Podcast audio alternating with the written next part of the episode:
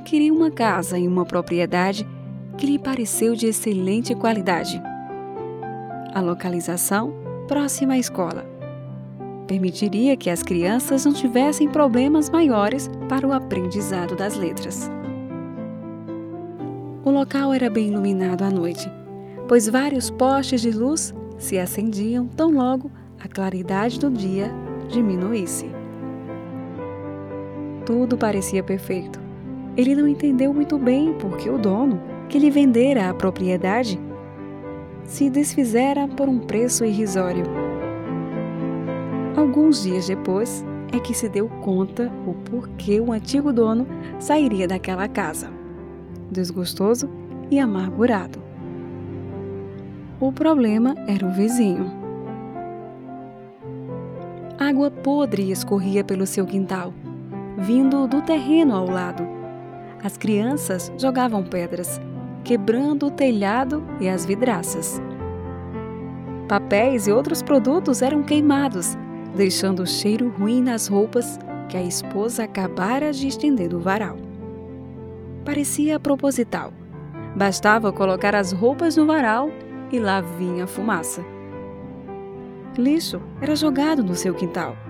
Latas, vidros, objetos inapropriáveis. Seus filhos não podiam brincar na calçada porque logo os filhos do vizinho os vinham perturbar arrancando-lhes das mãos a bicicleta, o carrinho, a bala e os ameaçando com palavrões. Preocupado, o pai de família procurou um advogado. Acreditava que, com um vizinho tão difícil, somente a lei poderia ajudar.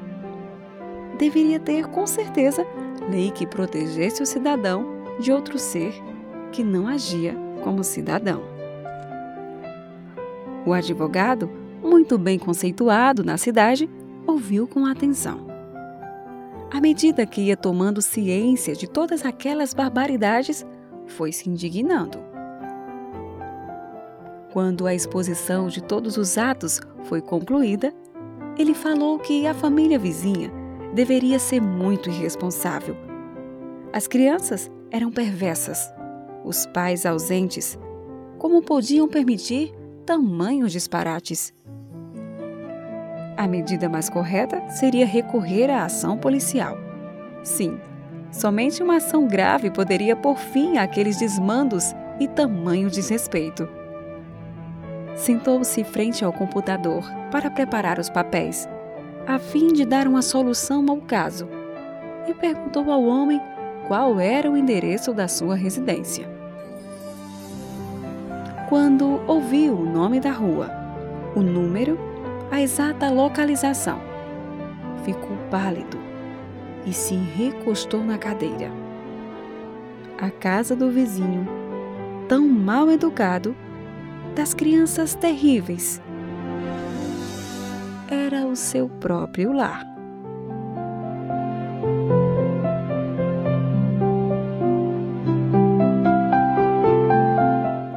Modo geral, olhamos muito para os erros alheios e nos esquecemos de verificar as próprias falhas. Em matéria de educação de filhos, quase sempre acreditamos que os nossos jamais tomarão atitudes erradas ou agressivas. Tudo porque o enviamos a uma boa escola e temos um certo padrão de vida. E sejamos atentos, examinemo-nos e observemos as ações dos nossos filhos na infância ou na adolescência? E, antes que eles se tornem os terrores da vizinhança, façamos uso do amor que ampara e da energia que transforma os seres em criaturas dignas de serem chamadas seres humanos. Educar é a melhor maneira de curar o desequilíbrio do mundo. A violência somente será banida da terra quando nos educarmos na calma e no bom senso. Do livro Bem-aventurados os Simples, de Aldo Vieira. A Descoberta.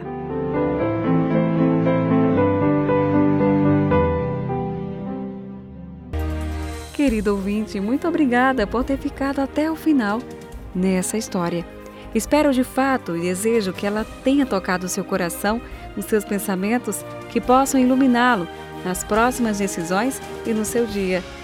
Deixa lá, salva esse podcast Histórias que Iluminam como seu favorito.